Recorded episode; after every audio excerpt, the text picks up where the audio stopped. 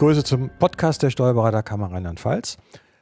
Heute haben wir wieder einen Gast aus Koblenz, Matthias Wollweber, geschäftsführender Gesellschafter von der Eberle Wollweber Communications GmbH. Hallo. Herzlich willkommen. Vielen Dank. Das Thema, ja, Matthias, Matthias Gahn, IT-Ausschuss natürlich. Ich bin Walter Mock und Chris Mock aus Köln macht wie immer den Ton. Wir haben als Thema heute Arbeitgeber Marketing, Markenbildung oder ganz modern Employer Branding. Können wir, das, können wir damit was anfangen, Matthias? Mit Employer Branding. Das ist uns vielleicht eigentlich in der Steuerberatung ja extrem fern. Ähm, Employer Branding, naja, da können sich vielleicht manche gar nichts drunter vorstellen. Wir kannten früher immer die Variante Zeitungsannonce und dann kamen Bewerbungen und das war unser Employer Branding und wir haben nachher jemanden ausgesucht und eingestellt. Das war's, aber ähm, das klappt ja in der heutigen Zeit überhaupt nicht mehr. Und die Frage an Sie, Herr Wollweber, ähm, warum brauchen wir Steuerkanzleien sowas jetzt, was wir früher nie gebraucht haben? Das liegt an dem demografischen Wandel mit Sicherheit. Ähm, wir haben mittlerweile eine sehr viel quantitativ geringere Menge an Bewerbern. Das ist ein Bewerbermarkt geworden. Das heißt also, der Arbeitgeber bewirbt sich eigentlich um die Arbeitnehmer. Ähm, das geht aber auch darüber, dass mittlerweile die, die tauglichen Medien der Vergangenheit wie Zeitungen auch nicht mehr das geeignete Medium sind, um äh, Bewerber zu finden, weil die Zeitung nicht mehr gelesen wird unter Umständen. Zumindest in gewissen Altersregionen ist das so. Und äh, aus dem Grund hat sich das extrem gewandelt. Und ich habe viele Kunden als Agentur, die mittlerweile ihre, den meisten Teil ihrer Werbung in Employer Branding oder in Arbeitgebermarke investieren, als in die Kundenwerbung, weil Kunden haben sie, aber keine Mitarbeiter, die die Aufträge bearbeiten. Das ist leider so. Und ähm, ich glaube, dass einfach dieser demografische Wandel da ist und dass die, ähm, die Vielfalt der Berufsbilder auch nochmal größer geworden ist und dass einfach die Auswahl sehr, sehr groß ist und dadurch verschiedene Branchen geringe Anmeldungen haben oder Bewerbungen. Wir haben jetzt das Thema demografische Entwicklung angesprochen und auch direkt unser nächstes Problem, was dann so der nächsten Stufe folgt, die Branchenattraktivität. Ähm, Sie sagten äh, ja vollkommen zu Recht, die Auswahl ist immer größer geworden. Mhm. Ähm, wie können wir als Branche dafür sorgen, dass unsere Attraktivität hoch ist und wie würden Sie die Branchenattraktivität der Steuerberatung im Moment einschätzen? Ich soll ja ehrlich sein, haben Sie gesagt. Ne? Definitiv. Ja, klar. Ja, ja, das ähm, ich so. Persönlich bin ja äh, als Anhänger des Kreativ der kreativen Branche, äh, habe ich mich damals seinerzeit für den richtigen Job beworben und den, den mache ich auch. Aber heute Heute würde ich sagen, Steuerberater wäre auch nicht schlecht gewesen. Ne? Also eine, eine, sichere Zukunft zu haben, äh, ist im Steuerberater ja auch nicht ausgeschlossen. Von daher glaube ich, dass die Attraktivität der Branche des Steuerberaters und auch des Wirtschaftsprüfers und sowas eigentlich steigt mit dem wachsenden Alter der Leute. Und tatsächlich gibt es, glaube ich, ein Attraktivitätsproblem bei den 16, 17, 18, 19-Jährigen. Ähm, da wird man sich sehr schwer tun, den Beruf sexy und catchy darzustellen. Ich persönlich kann sagen, äh, einer der größten Erfolge, die die Anziehungskraft zu erhöhen, ist einfach diese Authentizität. Man soll also nichts versprechen, was man nicht halten kann, weder über ein Berufsbild noch über ein Unternehmen. Und von daher glaube ich, dass man mit authentischen Kampagnen die, die Branche schon attraktiv machen könnte. Und können wir das als Steuerberaterkammer oder ist das eine Aufgabe jeder einzelnen Kanzlei oder wie wirkt das gegebenenfalls zusammen, das, was eine Steuerberaterkammer tun kann und das, was die Kanzleien tun können? Ich glaube, das ist sowohl als auch. Also es hat in vielen anderen Branchen immer schon geholfen, wenn es quasi eine Dachkampagne gab, ähm, die dann quasi von den einzelnen Unternehmen teilweise auch aufgegriffen werden konnte und auf der man aufbauen konnte wo man dann mit eigenen Kampagnen nochmal sein eigenes äh, Profil vielleicht schärfen konnte, aber wo man nicht von Null auf anfangen musste. Das Handwerk macht das ganz geschickt aktuell. Ich glaube, es gibt eine sehr, sehr schöne äh, Kampagne für das Handwerk, ähm, die auch ähm, von der Streuung her wahrgenommen wird, die von der Motivwahl her meines Erachtens ganz ansprechend ist und wo dann jeder Handwerksbetrieb, der nicht das große Budget zur Verfügung hat, einfach auch sowas nutzen kann, um sich selbst nochmal zu äh, positionieren. Ich glaube, dass das ein gutes, ein gutes Miteinander sein muss. Ähm, in letzter Konsequenz ist es aber so, wenn ich Arbeitnehmer suche, dann suche ich die ja nicht für eine Kammer, sondern für mich als Unternehmen. Und äh, die Aufgabe der Kammer sollte halt eben sein, eine generelle Awareness auf so ein Berufsbild mal zu erhöhen, aber dann die Arbeitgebermarkenbildung, die findet halt eben bei dem Unternehmen und von dem Unternehmen idealerweise selbst statt. Weil nur da kann ich mit Gesichtern und mit Klima, Arbeitsklima und mit Arbeitsbedingungen einfach die eigene Marke auch aufbauen. Da ist ja ein bisschen die Frage auch, kann das auch eine kleine Kanzlei oder nur große? Wir haben ja in Rheinland-Pfalz beispielsweise die Situation, sehr viele kleine Kanzleien, Einzelkämpfer, wie man sagt, zu haben auf dem Lande. Äh, da haben wir oft nur drei, vier, fünf, sechs Mitarbeiter. Mhm. Äh, da ist der Chef fast für alles zuständig, insbesondere was eben solche Fragen angeht. Dafür hat er eigentlich gar keine Zeit. Und im Gegensatz gibt es eben Großkanzleien oder größere Kanzleien, die haben dann im Zweifel Mitarbeiter, die sie dafür sogar einstellen können. Und ist das überhaupt für eine kleine Kanzlei machbar oder gibt es da etwas, was der trotzdem tun kann, obwohl er so klein ist? Also ich glaube, durch die sozialen Medien ähm, hat man mittlerweile mit einem vergleichsweise überschaubaren Aufwand budgetär die Möglichkeit, die Reichweite trotzdem hochzuhalten. Das heißt, ähm, die Frage stellt sich ja eigentlich nicht, ob ich auch als kleines Unternehmen äh, ähm, Arbeitnehmer suche und meine Arbeitgebermarke erstmal positiv auflade, dass ich jemanden finde. Ähm, es gibt ja keine Alternative. Also wenn ich irgendwann keine Mitarbeiter mehr habe, habe ich keine Kunden mehr. Und äh, von daher muss ich ja auch als kleine und, äh, Kanzlei etwas tun. Und äh, während in den 90er Jahren ja noch die Rheinzeitung, äh, hier jetzt mal als Beispiel im nördlichen Rheinland-Pfalz oder eine Radiowerbung oder sonst irgendwas, äh, sehr viel aufwendiger war, budgetär gibt's, es sind ja auch diese großen Medien mittlerweile ein bisschen überschaubarer geworden, kleiner geworden in der, in der Streumöglichkeit und da kann ich auch als Inhaber, als One-Man-Show in der kleinen Kanzlei schon ähm, Leute aktiv suchen und auch mit netten Botschaften meine Kanzlei als Arbeitgebermarke gut darstellen. Ich habe ja da auch einen geringeren quantitativen Wunsch, Leute zu regenerieren. Ne? Also die großen Kanzleien suchen ja dann auch im Verhältnis sehr viel mehr Nachwuchs. Gut, trotzdem muss der, der Kanzleiinhaber sich dann mit, weiß weiß ich, Facebook, Sing und so weiter auseinandersetzen. Natürlich. Und das, da fängt das Problem, glaube ich, an bei vielen Kollegen. Äh, ich habe vor Jahren, als äh, wir haben für die Kammer ja auch mal Facebook gemacht, das war ein Projekt von mir mit am Anfang. Da habe ich mich damit beschäftigt, das war zeitaufwendig. Ich habe es dann versucht, für mir in der Kanzlei auch dafür ein bisschen was zu machen, aber das nachhaltig zu machen, ist mir relativ schwer gefallen. Also wir waren eine kleine Kanzlei mit acht Leuten. Ne? Und das stelle ich mir eben auch so vor, dass die Kollegen, die das Problem haben, schwierig, Schwierigkeiten haben, das umzusetzen, denke ich. Jetzt gibt es ja relativ ja. viele Angebote über Xing, über LinkedIn. Also ich werde zwei, dreimal die Woche angeschrieben ähm, mit dem Versprechen, dass der oder diejenige, die mich da anschreibt, ähm, innerhalb von sechs Wochen für massenweise Bewerbungen sorgt. Ähm, ist das eine Lösung für vielleicht auch gerade diejenigen, die sich nicht sonst zu helfen wissen? Ist das Erfolgsversprechen aus Ihrer Sicht? Unter Umständen ist das Erfolgsversprechen, kurzfristig mit Sicherheit. Es ist kein nachhaltiges Konzept, weil im Grunde genommen ich ja davon ausgehen darf, dass die Bewerber, die ich da bekomme, sich nicht auf mein Unternehmen beworben haben, sondern auf irgendeinen Job, den ich ihnen jetzt anbiete als einer von vielen. Und die Frage ist, wie lange, wie nachhaltig ist das? Wie lange bleiben die bei mir? Weil die sind genauso schnell auch wieder nächstes Jahr woanders. Ne? Ich habe kann natürlich Glück haben, dass dann bei den Bewerbern jemand dabei ist, der genau auf mich zutrifft, der auch regional passt, weil ich sag mal, regionaler Standort ist ja immer noch auch äh, ein Faktor für eine, für eine berufliche Entscheidung. Und dass dann über, über, die, ähm, über das Anstellungsverhältnis in den ersten Monaten so eine Bindung stattfindet, dass man sagt, hey, das passt, das matcht gut. Aber ich glaube, dass ähm, die Beliebigkeit dieser Bewerber, die ich da bekomme, ähm, einen sehr hohen Zeitaufwand auch bedeuten, das zu qualifizieren und äh, zu klassifizieren. Und ich persönlich würde eher dazu tendieren, eine eigene Arbeitgebermarke aufzubauen und selbst aktiv in die Suche einzusteigen.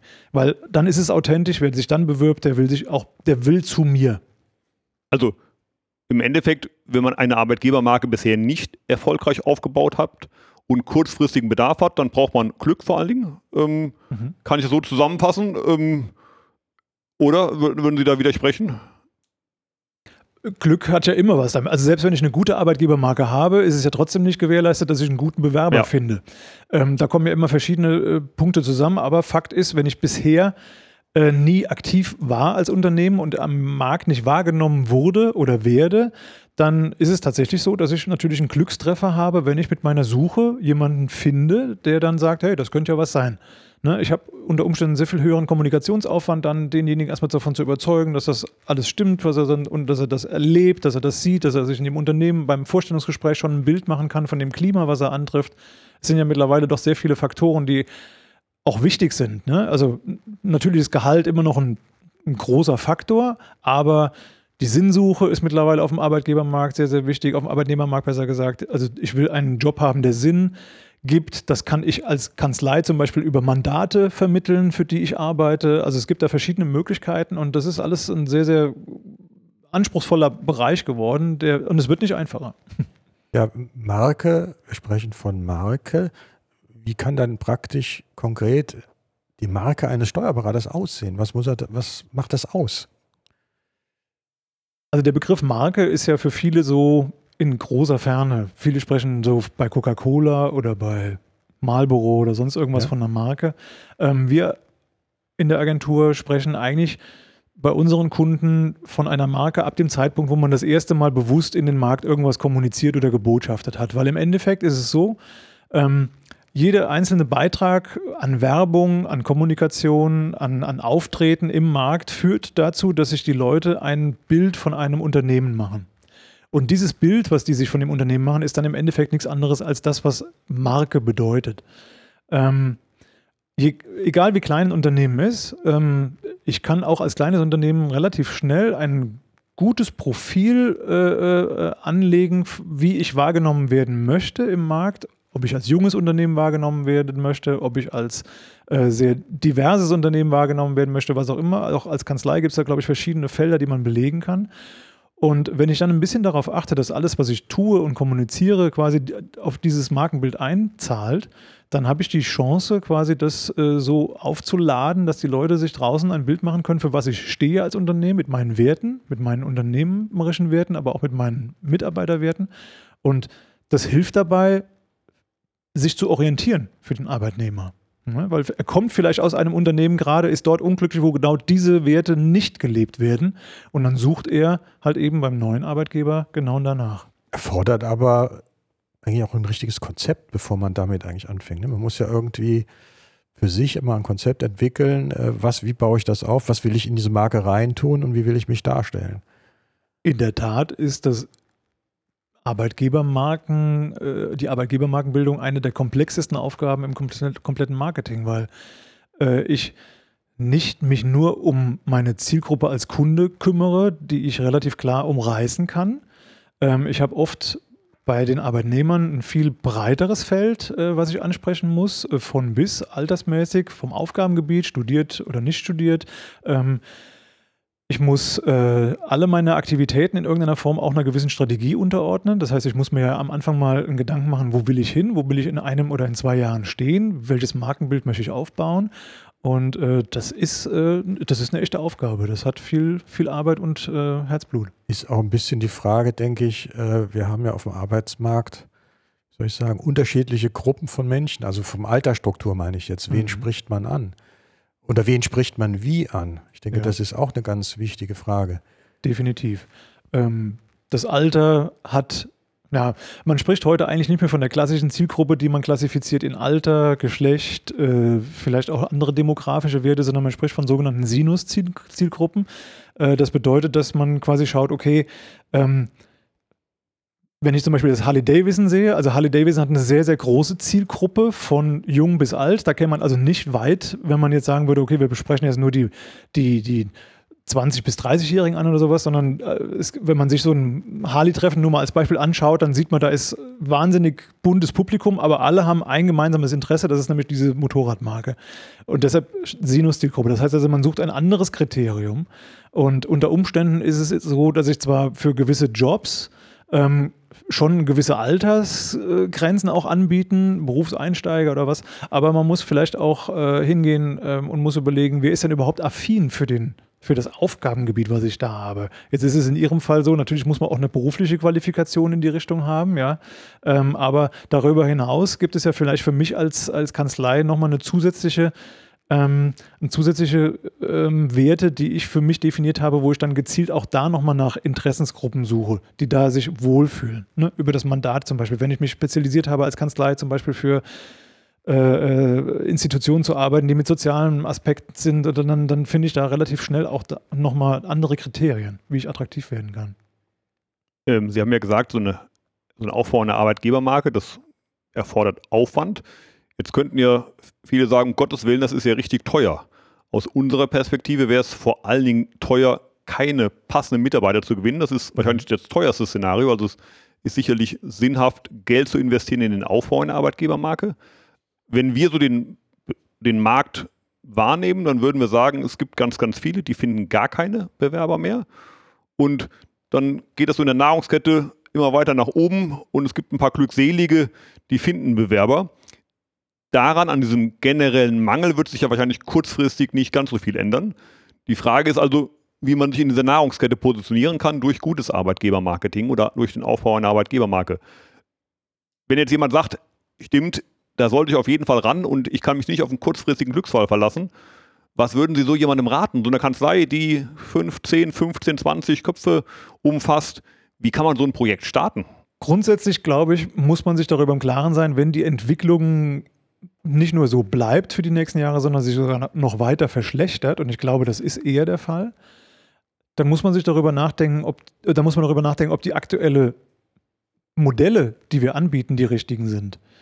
Ähm, vielleicht wird es eine, eine, Lösung nur darin geben, dass man halt eben nicht für jede Kanzlei spezielle Mitarbeiter sucht, sondern einen Pool, dass Kanzleien einer Größenordnung sich zusammenschließen und sagen, wir haben für die und die Belange einen gemeinsamen Pool an Leuten, auf die wir zugreifen. Ja? Ähm, vielleicht ist es so, dass äh, man in, in diesen, in diesen klassischen Aufbau der Kanzleien, wie es bisher ist, so wie es auch in anderen Bereichen genauso ist. Ich meine, die, die Kanzleien sind ja nicht die einzigen, die betroffen sind. Selbst wir als Agentur haben mittlerweile einen drastischen Rückgang an Bewerbern. Ähm, und wir sind ja eine eigentlich eine, eine, Branche, die, die sehr interessant und attraktiv noch ist, aber auch da geht es drastisch runter. Und ähm, auch da muss man sich überlegen, ähm, ob, ob halt eben die bisherigen Arbeitsmodelle noch die sind, die, die weitergeführt werden können. Alleine, weil der Nachwuchs fehlt. Ja? Und das wäre mal so eine Überlegung äh, äh für jemanden, der, der sagt, okay, mit dieser Glücks, mit diesem Glücksmoment, dass ich einen Bewerber vielleicht finde, damit ist es mir nicht getan. Ähm, wir, wir, es kann keiner sagen, dass es tatsächlich jemals nochmal besser wird in dem Markt. Sie sagten vorhin was ganz Spannendes, so ein bisschen, dass es authentisch sein muss und nachhaltig sein muss. Das ähm, fällt mir manchmal auf, wenn ich An Anzeigen eingeblendet bekomme in sozialen Netzwerken. Ähm, da wirbt eine Kanzlei äh, mit digitalem Arbeitsumfeld und das Foto dahinter äh, wird von einer Ordnerwand begleitet. Äh, mehr Papier auf einem Foto geht eigentlich gar nicht. Ja. Ähm, wie schafft man es, dass man authentisch nach außen kommuniziert und das auch wirklich erlebbar ist wenn der Bewerber dann zum ersten Mal die Tür reinkommt und sagt, schönen guten Tag, äh, vielleicht kommen wir zusammen. Also da hilft meistens der externe Betrachter. Ähm, man, man sollte nicht den Fehler machen und immer das Gefühl haben, man kann das alles aus den eigenen Reihen äh, wuppen, äh, weil man wird auch blind für gewisse Dinge. Und äh, manchmal hilft schon aus der Familie mal jemand, der, den man mal bittet, komm mal in die Räumlichkeiten rein und, und, und gib mir mal anschließend den Eindruck, den du hast, weil also man kann das Auto nicht von innen anschieben. Ähm, und wenn man, wenn man ein digitales Umfeld bewirbt auf, äh, auf Instagram, und äh, zeigt dann Fotos aus seinen Räumlichkeiten und da ist halt 80 Prozent äh, Ordnerrücken, die einem da entgegenstehen, dann, dann ist das ein Zeichen dafür, dass da einer irgendwie nicht mehr richtig hingucken kann oder dass er sich so daran gewöhnt hat an die vielen Ordner, dass ihm das gar nicht auffällt. Und äh, wir, wir reden äh, da gerne von dem Firmen-Selfie, ja, also dass man mal ein, ein, Foto macht von dem Unternehmen und das Foto mal auf den Monitor ruft und äh, aufruft und dann schaut, wie sieht das denn da jetzt aus? Weil in dem Moment, wo man live in einem Raum steht, hat man schon eine ganz andere Wahrnehmung. Und ähm, dieser Firmenselfie, der hilft einem dabei, ein bisschen kritischer mal auch in die, in die Ecken zu gucken. Manchmal hilft auch ein Praktikant, der noch nicht lange im Unternehmen ist, den man mal bittet, pass mal auf, nimm dir heute mal einen Tag lang dein Handy mit der Kameraoption und fotografier mal die schlimmsten Ecken, die du bei uns findest. Und fotografier mal die schönsten Ecken, die du bei uns findest. Und oft ist das schon so der, der, der erste Wachrüttler. Ähm, und eigentlich darf es nicht passieren, dass wenn ich eine authentische Kampagne auf Instagram mache, derjenige, der in, zum Bewerbungsgespräch kommt, dann was anderes vorfindet, weil dann ist es ja nicht authentisch gewesen. Ne? Authentisch heißt übrigens auch nicht, jedem zu gefallen. Authentisch ist man auch vor allem dann, wenn man seine eigenen Schrammen und Macken botschaftet, weil im Endeffekt muss sich ja je, jeder damit hinterher auch auseinandersetzen und identifizieren. Und das macht ein Unternehmen ja manchmal auch sympathisch ähm, und unterscheidet einen ja auch von manch anderem Mainstream-Laden, wo im Prinzip die Leute für ein Jahr hinkommen und das immer nur so als Durchlaufstation sehen. Ne? Und ich, wenn ein Unternehmen beispielsweise keine Dudes-Kultur hat, also wenn man nicht duzt im Unternehmen, dann sollte man auch den Fehler nicht machen und sollte dann in allen Anzeigen und allen Posts immer das vermitteln, als wäre man so äh, offen und du und tralala und dann wird es aber nachher im Vorstellungsgespräch beispielsweise schon nicht mehr erlebt. Dann hat man was versprochen, was man nicht hält und dann hat man die falschen Leute auch gefunden, weil es bewerben sich ja dann alle die, die das cool finden, das ist, äh, trifft für alles zu und die Mühe muss ich mir ja gar nicht machen, mit denen zu reden, weil sie werden nach kurz oder lang auch wieder gehen, weil sie sagen, hey, das ist nicht das, was die mir versprochen haben. Ja. Das passt dann nicht mehr zu dem, was man sich eigentlich gewünscht hat und ja. erwartet hat. Und es äh, gibt ja auch ganz viele Leute, die gerne bei einem arbeiten, die einen weiterhin siezen. Also das, nur weil es nur gesagt wird, das ist aber dann so modern für dich, wenn du duzt, dann, dann, dann äh, ich finde, es ist, die Gefahr ist da, dass man sich selbst so ein bisschen verleugnet und das, für was man steht. Äh, und man sollte man nicht so zu, zu solchen Verzweiflungsakten greifen. Aber man sollte natürlich schon sich irgendwann hinterfragen, okay, also wenn du da an der Sache nie was änderst und du wirst dann vielleicht nie mehr neue junge Leute gewinnen, die du brauchst, dann, dann muss man da mal nachdenken, ob man da nicht generell was dran ändert. Aber man soll es bitte nicht nur so, so tun, als ob. Ja. Parallel zum Thema Du-Kultur nehme ich im Moment so ein bisschen im Markt war das Thema ortsunabhängiges Arbeiten. Mhm. Das ist gerade total hip und jeder wirbt damit. Und auch da wird es sicherlich so sein, dass für die einen das vollkommen okay ist und das ähm, ortsunabhängige Arbeiten ähm, gleichwertig ist mit dem Arbeiten vor Ort und anderes nur tun, weil sie meinen, es müsste gerade sein, es aber eigentlich nicht so leben wollen. Wahrscheinlich ist es doch dann ein ähnliches Thema, oder? Dass man also ähm, hier wieder was nach außen trägt, was dann eigentlich nachher gar nicht so gelebt wird und der neue Mitarbeiter merkt, naja, mit dem ortsunabhängigen Arbeiten ist nicht so gern gesehen. Ähm, wenn ich mal drei Tage die Woche mal zu Hause gearbeitet habe, ähm, dann werde ich danach schief angeschaut. Ich stehe dem ortsunabhängigen Arbeiten teilweise auch kritisch gegenüber. Also natürlich haben wir durch Corona äh, jetzt, äh, wir sind katapultiert worden in dieses, in die Homeoffice-Geschichten. Äh, auch wir haben in der Agentur mittlerweile äh, die Homeoffice-Regelung 3-2, drei Tage Präsenz, zwei Tage Homeoffice für alle, weil das mittlerweile schon so eine Selbstverständlichkeit geworden ist. Ich kann aber auch sagen, dass alle aus meinem Team sich gefreut haben, als es nach dem Lockdown mal wieder so ein paar Austauschtage gab, wo man als Team mal wieder zusammen ist, weil es für den kreativen Prozess oder auch für den menschlichen Miteinander schon ein sehr wichtiger Punkt ist, dass man mal an der Kaffeekanne, an der Kaffeemaschine zusammensteht da steckt auch ganz viel Potenzial in diesen Gesprächen. Ne? Das ist nicht nur der Flurfunk, sondern da, da, man, man, ist ja mehr als nur Arbeitnehmer. Man ist ja Mensch, man ist Kollege, man ist äh, befreundet unter Umständen sogar. Und ich bin übrigens sehr skeptisch, ähm, inwiefern sich diese Kultur der Heimarbeit oder der ortsunabhängigen Arbeit wirklich so erfolgreich fortsetzt, weil ich glaube, dass die Loyalität gegenüber einem Arbeitgeber sehr viel höher ist, wenn ich überhaupt auch mal mit einer Räumlichkeit in Verbindung gekommen bin, mit einem Standort. Natürlich kann ich aus rein technischen Möglichkeiten jederzeit mit jemandem aus Hamburg, München oder Berlin zusammenarbeiten. Das machen wir ja auch und Sie wahrscheinlich auch, je nachdem, wenn es spezielle Mandate gibt oder sowas. Aber die Leute wissen ja eigentlich gar nicht, wer ihr Arbeitgeber ist. Wer ihr Auftraggeber ist was anderes, wenn das Selbstständige sind, aber ein festes Teammitglied, was nie im Prinzip irgendwie mal im Headquarter oder sowas ist oder wo man gar keine persönliche Bindung dazu hat, bin ich mir nicht sicher. Ich glaube, dass das momentan ganz gut funktioniert, weil die meisten, die momentan in dieses Homeoffice oder Heim, in diese, in diese ortsunabhängige Arbeitsweise reingehen, die waren schon mal in dem Unternehmen und gleiten jetzt da rein. Das heißt, die Loyalität und die Teamzugehörigkeit war da, man kennt sich. Aber wir werden erst in zwei oder drei Jahren erfahren, wie das denn funktioniert hat bei denen, die in der Corona-Zeit eingestellt wurden, die vielleicht nie räumlich vor Ort waren und ob die tatsächlich so, eine, so ein Zugehörigkeitsgefühl da haben. Die sprechen da ja ganz, einen ganz spannenden und wichtigen Punkt an, denn die, die Steigerung für mich vom Thema Homeoffice ist dann, jemand kann dauerhaft 100% remote arbeiten, mhm. egal von wo aus in Deutschland. Und dann wird es, wie Sie sagen, ja sicherlich vollkommen beliebig, denn warum sollte er sich denn bei mir morgens ins System einschalten und nicht in der Kanzlei in Dresden, Köln oder München, die auch sicherlich ganz nett sind und vernünftiges Geld bezahlen. Absolut. Ich finde das super mit, der, mit Homeoffice oder sowas. Da gibt es sehr, sehr viele Vorteile. Aber ich habe jetzt gerade heute Morgen mit einem äh, Kunden gesprochen, Jobs for Moms, ähm, die zum Beispiel, also die ein Portal, was also die Berufe oder, oder, oder speziell für junge Mütter äh, vermittelt zukünftig und da kam raus, dass ja auch der Job mehr ist als nur eine Beschäftigung. Ne? Also die sind ja froh, wenn sie auch mal aus dem heimischen Umfeld mal rauskommen und sich mal mit Kollegen austauschen können, äh, die da den, den kreativen Prozess in einem Arbeitsmeeting auch zu schätzen wissen. Und das kann das Homeoffice ja alles gar nicht bieten. Ja, also nichts gegen eine gute Videokonferenz, aber die Gesprächskultur in der Videokonferenz ist auch eine ganz andere. Man, man lässt andere immer ausreden, man, man macht wenig Smalltalk in der Videokonferenz, es ist alles sehr viel sachlicher und, und effizienter.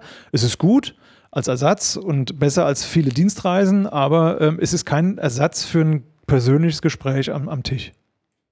Wir haben das ja ganz am Anfang äh, sehr höflich ausgedrückt, dass unsere Branchenattraktivität als Steuerberater vielleicht ähm, noch ausbaufähig ist. Ähm, sicherlich haben wir so ein graue Maus-Image. Wir arbeiten mit Gesetzen, das hat so einen verstaubten äh, äh, Eindruck bei den meisten, die damit nichts zu tun haben. Erschreckenderweise ist es in der Praxis eigentlich ganz anders. Was wir machen, ist relativ spannend und vielleicht sogar manchmal mit dem Kreativberuf vergleichbar. Ähm, wir haben viele Möglichkeiten. Ortsunabhängiges Arbeiten ist bei uns möglich, was in vielen anderen Branchen nicht möglich ist durch die Tätigkeit. Wie können wir es schaffen, als Branche diese Aspekte noch mehr hervorzuheben, um gerade auch so die Zielgruppe, die vor der beruflichen Entscheidung steht mit 16, 17, 18, 19, ähm, davon begeistern zu können und überzeugen zu können, dass die Steuerberatung noch was ganz Spannendes sein könnte? Das ist eine gute Frage. Also tatsächlich habe ich äh, mit all den Steuerberatern, die ich im Laufe meiner letzten Jahre kennengelernt habe, speziell das auch hier, ähm, hat sich nie mein Klischee bestätigt, sondern ich war immer absolut überrascht im positiven Sinne, ähm, weil nämlich genau das eingetreten ist. Ich habe mit sehr kreativen Menschen äh, Kontakt gehabt, die sehr aufgeschlossen sind, die viel, viel weiter sind im, im, in der Digitalisierung ähm, als viele andere Branchen. Von daher war ich da sehr, sehr überrascht. Also dieses verstaubte Ordner-Image habe ich nie bestätigt gesehen, was ich aber trotzdem hatte. Und ich glaube, dass das einfach ganz viel Feldarbeit sein wird, äh, tatsächlich äh, diese, dieses Image dieser Branche aufzupeppen. Das gelingt nur, indem man einfach den Kontakt zu jungen Leuten sucht, vielleicht in Infoveranstaltungen an Schulen, ähm, dass man da die richtigen Influencer tatsächlich auch einsetzt, die genau dieses Image nämlich nicht äh, verkörpern und dass man da im Laufe der Zeit einfach so ein, so ein Turnaround erreichen kann, dass die Wahrnehmung dieses Berufs anders ist, als es zurzeit der Fall ist. Das heißt also nicht durch eine Kampagne, die die Steuerberaterkammer irgendwie steuern könnte, sondern eher, wie Sie sagen, Feldarbeit durch Testimonials vor Ort, ähm, die, also jeder einzelne Kollege, jede einzelne Kollegin kann dazu positiv beitragen, dass unsere Branchenattraktivität nach oben geht. Das ist am glaubhaftesten. Ja. Weil wir haben die Erfahrung aus verschiedenen anderen Branchen oder Bereichen, wo Kampagnen einfach Dinge versprechen, die äh, irgendwo dann auch nicht so glaubhaft rüberkommen oder wenn dieses Image noch nicht da ist. Und von daher glaube ich, dass tatsächlich der, der gelebte ähm, moderne Steuerberater der bessere ist als eine Kampagne. Ich befürchte, dass Sie so einen kleinen Ausschnitt gesehen haben von Kollegen, die jetzt vielleicht digital modern sind, weil das auch vielleicht die sind, die mit Ihnen in Kontakt kommen und die Sie, wie sein. wir jetzt auch hier zum Podcast einladen. Aber ich glaube, es gibt noch eine überwiegende Zahl, eine ganz überwiegende Zahl von Kollegen, die eben dieses andere Image bedienen. Und äh, da muss ein anderes Denken auch erfolgen, ein anderes Handeln. Deswegen machen wir unter anderem auch den Podcast. Äh, aber der, das Gros ist anders, glaube ich, als Sie, wie es jetzt wahrgenommen haben. Okay. Ich glaube, das liegt aber auch an, an Ihrer Situation als Agentur, die eben gerade mit diesen Leuten, die vielleicht kreativ sind, auch in Kontakt kommen, weil die Sie vielleicht auch dann äh, beauftragen, weiterzukommen. Das ist, glaube ich, so meine Einschätzung dazu. Also in der Quintessenz heißt es, wir als Berufsstand müssen selber dafür sorgen, dass wir als attraktiv wahrgenommen werden, indem wir auch wirklich innovativ unterwegs sind und das auch nach außen tragen in Schulen und äh, in unserem persönlichen Umfeld. Dazu kann dann sicherlich jeder Einzelne positiv beitragen. Und wir als Kammer, oder ich bin ja nur außen als Mitglied in der Kammer, aber als Kammer, denke ich, muss man doch an, auf die Mitglieder einwirken, dass das, was wir jetzt hier so besprochen haben, auch in den Köpfen der Kollegen Einzug hält. Als Problemlösung für ihre Probleme, die sie haben mit Personal. Denn das wissen wir, haben alle, egal wie kreativ sie dann auch sind oder auch nicht. Also Aufgabe für die Kammer, Matthias. Vielleicht so aus Ihrer Einschätzung, Herr Wollweber, ähm, was erwartet so ein 16, 17, 18, 19-Jähriger? Was ist dem wichtig bei der Berufswahl, jetzt unabhängig von dem persönlichen Interessenschwerpunkt vielleicht? Also die Erfahrung, die wir machen, ähm, ist, dass tatsächlich die natürlich die Gehaltsvorstellung irgendwo, also es gibt einen Lebensplan bei den meisten. Das heißt also, da müssen ja auch irgendwie die, die, die finanziellen äh, Möglichkeiten, die müssen da sein. Aber wir sehen immer, dass der Sinn einer Beschäftigung ähm, einen immer höheren Wert auch bekommt. Und die Work-Life-Balance. Ja? Also wir haben nicht mehr eine Generation, die davon ausgeht, dass man für seinen Job alles andere opfert, äh, unter Umständen auch ein Familienleben hinten anstellt, sondern das ist schon sehr, sehr wichtig, dass beides gut miteinander zu vereinbaren ist, äh, in gewissen Lebensphasen vielleicht sogar das Life, der Work vorangestellt wird. Ähm, das heißt also, diese Flexibil wenn, wenn ein Beruf diese Flexibilität anbietet, ist das äh, eine gute Voraussetzung. Ähm, das wird momentan in, es wird immer populärer, das auch in den Vordergrund zu stellen, aber es gibt auch da immer noch Potenzial. Und halt eben, wie eben schon gesagt, die Sinnsuche. Ne? Also die, die, die Sinnhaftigkeit einer Beschäftigung, ähm, weil man eigentlich ungerne von neun bis fünf einen Job machen will, der einen nicht so ausfüllt und man engagiert sich dann in seinem Privatleben vielleicht noch, sondern es, die, die jungen Leute suchen auch bei ihrer Hauptbeschäftigung, bei ihrem Hauptjob irgendwie etwas, wo sie sagen, hey, das macht Sinn. Damit hinterlasse ich die Welt vielleicht ein bisschen besser, als ich sie angetroffen habe. Also das hört sich jetzt ein bisschen spinnert an und philosophisch, aber es ist tatsächlich so, wir, haben die, wir machen die Erfahrung, dass so Themen wie Nachhaltigkeit, Klima, das sind ähm, gesellschaftliche Themen, die sehr, sehr breit äh, kommen und die sehr, sehr relevant sind. Äh, vielleicht eine abschließende Frage. Äh, wenn ein Kollege jetzt sagt, na gut, ich schaffe das alles gar nicht, ich beauftrage eine Agentur. Sie würden ja zum Beispiel so ein äh, Konzept mit einer Kanzlei durchaus erarbeiten. Mit was muss man denn da rechnen an Kosten? Was ist das für ein Invest, was man da macht? Also von bis, da gibt es ja sicher einen, einen Rahmen. Ja. Sie, Sie, lachen. Ja, Aber das, das, das ist die Frage, natürlich. Was kostet ein Auto? Kollegen. Ja, ja, was kostet ein Auto? Grundsätzlich kann man sagen, dass ähm, bei dem Aufbau einer Arbeitgebermarke ich jedem den Tipp geben kann, dass er nicht nur ein einmaliges Projekt beauftragt, sondern sich einen Partner sucht, der begleitet. Ähm, weil der Prozess, eine Arbeitgebermarke aufzubauen, ist erstens keine spontane Aktion, sondern ist etwas, was man über einen längeren zeitlichen Zeit, äh, Prozess äh, begleiten sollte und die sozialen Medien sollte man auch nicht unterschätzen, was den Arbeitsaufwand angeht. Und auch da macht es Sinn, dass man halt eben zum Beispiel über eine monatliche Pauschale äh, drüber spricht. Wenn Sie mich konkret fragen, dann äh, sollte es möglich sein für eine Kanzlei mit 10 bis 15 Mitarbeitern, äh, denen ein, ein Startkonzept äh, zu erstellen mit einem Redaktionsplan, mit ein paar Hilfestellungen bei, der, bei den eigenen Markenwerten von 3.000 bis 4.000 Euro einmalig und dann sollte im Prinzip nachher ein, wenn es auch Hand in Hand geht, wenn vielleicht ein Mitarbeiter in der Kanzlei noch in der Lage ist, ein bisschen mit zu unterstützen beim Posting, dann sollte sowas für 1000 oder 1500 Euro schon irgendwo monatlich möglich sein.